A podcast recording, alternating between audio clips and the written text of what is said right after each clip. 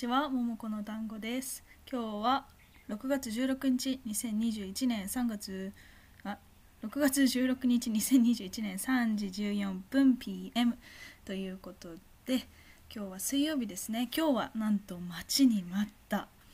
あの、ネットフリックスとか Amazon プライムでいつも映画見てるんですけど、テネットっていうクリストファー・ノーランっていう監督が撮ってる SF ですかねの映画なんですけどがネットフリックスで配信する日だったんですよ。でまだ見てないんですけど今から見ようかなと思ってるんですけどバイクですね。はい。うるさいです。入ってるかなわかんないけど。っ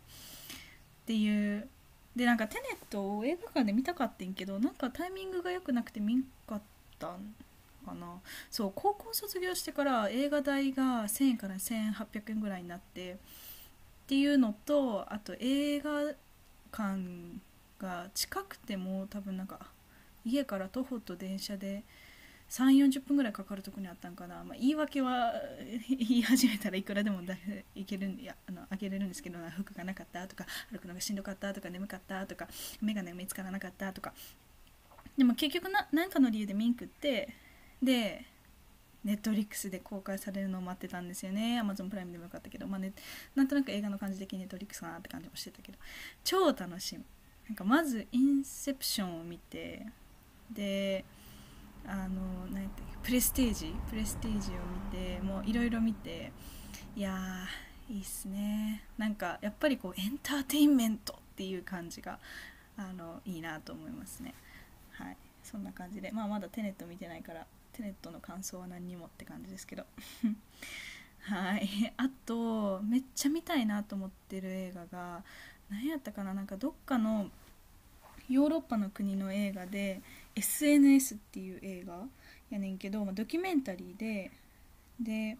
なんか12歳ぐらいに見えるような女の子女性の、まあ、成人してるけど見た目がすごい若いっていうそういうなんか来ました。はい。さよなら。そういう女性あの女優を使ってえっ、ー、とはいまた来ました。ちょっと静かにしてください。そういう女性を使ってあの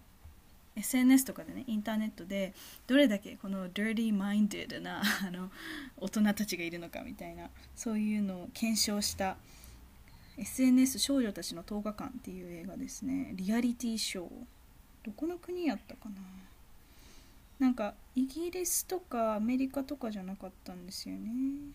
そうなんか1ルールがあって1自分からは連絡しない2 12歳であることをはっきり告げる。3誘惑や挑発はしない。4露骨な性的指示は断る。5何度も頼まれた時のみ裸の写真を送る。かっこ偽の合成写真。6こちらから会う約束を持ちかけない。7撮影中は現場にいる精神科医や弁護士などに相談する。ルールを設けてであの実際にその女性があのセットのね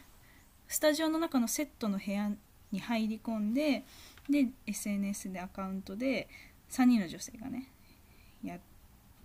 あの実際に SNS にアカウント作ってなんかどうキャッチみたいな感じなんですかね。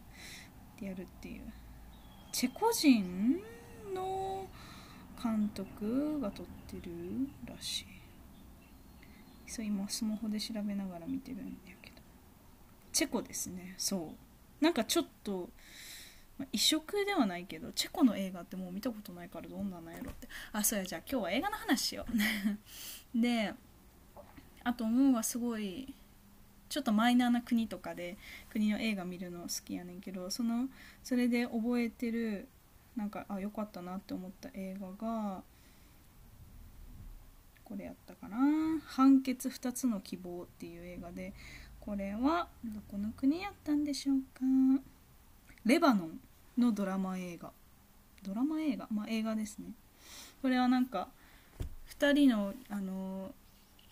あのなんていうの？隣人が出てくるんですけど男の人2人が。なんか謝る謝らないの騒ぎで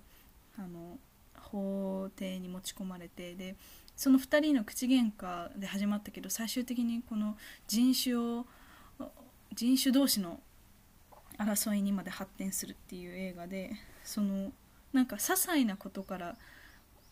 なんか小さい写真小さいあのスケールで見てたものが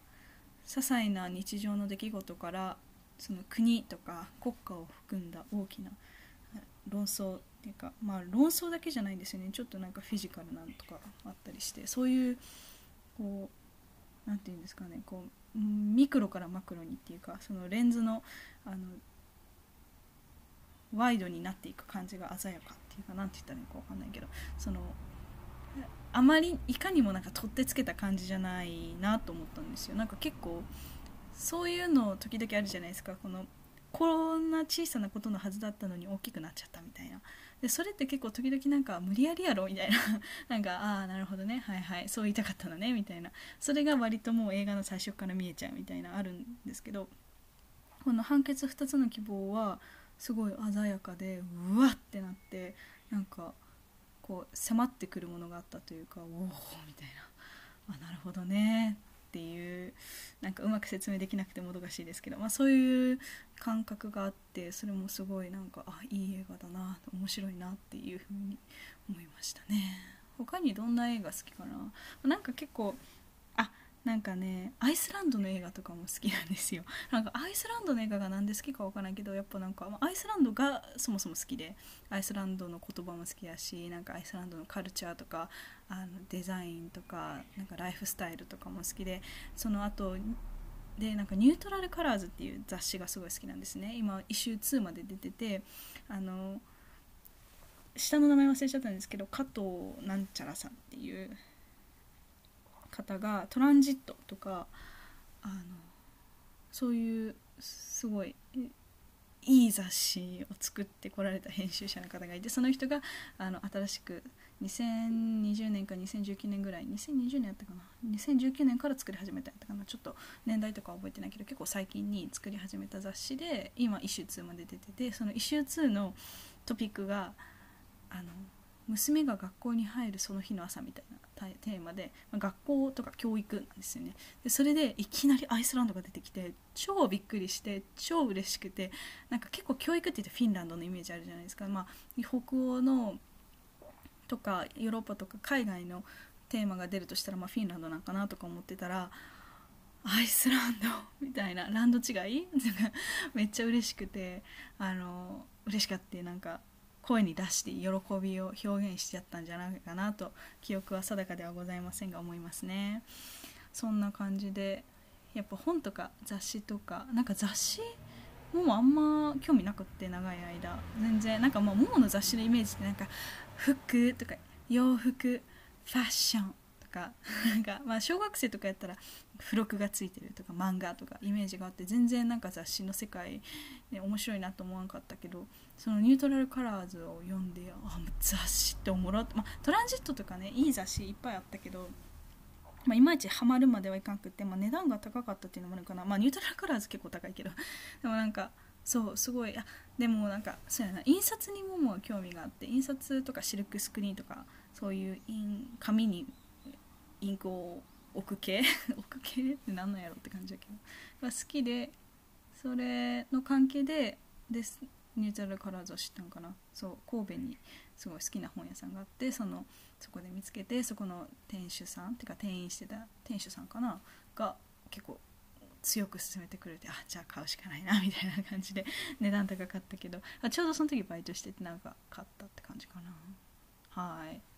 今日はなんか朝4時とか3時過ぎぐらいから雨降っててなんでその時間に起きてたかっていうとなんか寝れんくて結局寝てないんですよね今日昨日の夜から今日にかけて。でも今全然眠くないから多分大丈夫。で今は晴れてて、まあ、青空もちょっと見えるけど、まあ、全体的に曇ってるって感じで。この今はあの低い机何て言うんですか椅子に座るんじゃなくて床に座る机に座ってて目の前にすっごい大きな窓があって山が見えますね。なんかずっと神戸に住んどずっとって言っても18年間、まあ、ずっとか神戸に住んどったからこう海まあ山もあったけど海がのある景色がなんか結構当たり前やったけどなんか山のある景色って豊かだなっていう風にあの愛媛暮らしを始めて思いましたね。だからまあ何が言いたいかっていうと特に何か論点とか ポイントがオピニオンがあるわけじゃないけど、まあ、いつもそうやから、まあ、そんな感じで今日も一日楽しい一日でした。はい。では皆さんも良い一日を。もし聞いてる方がいればですけど。はい。ありがとうございました。Thank you.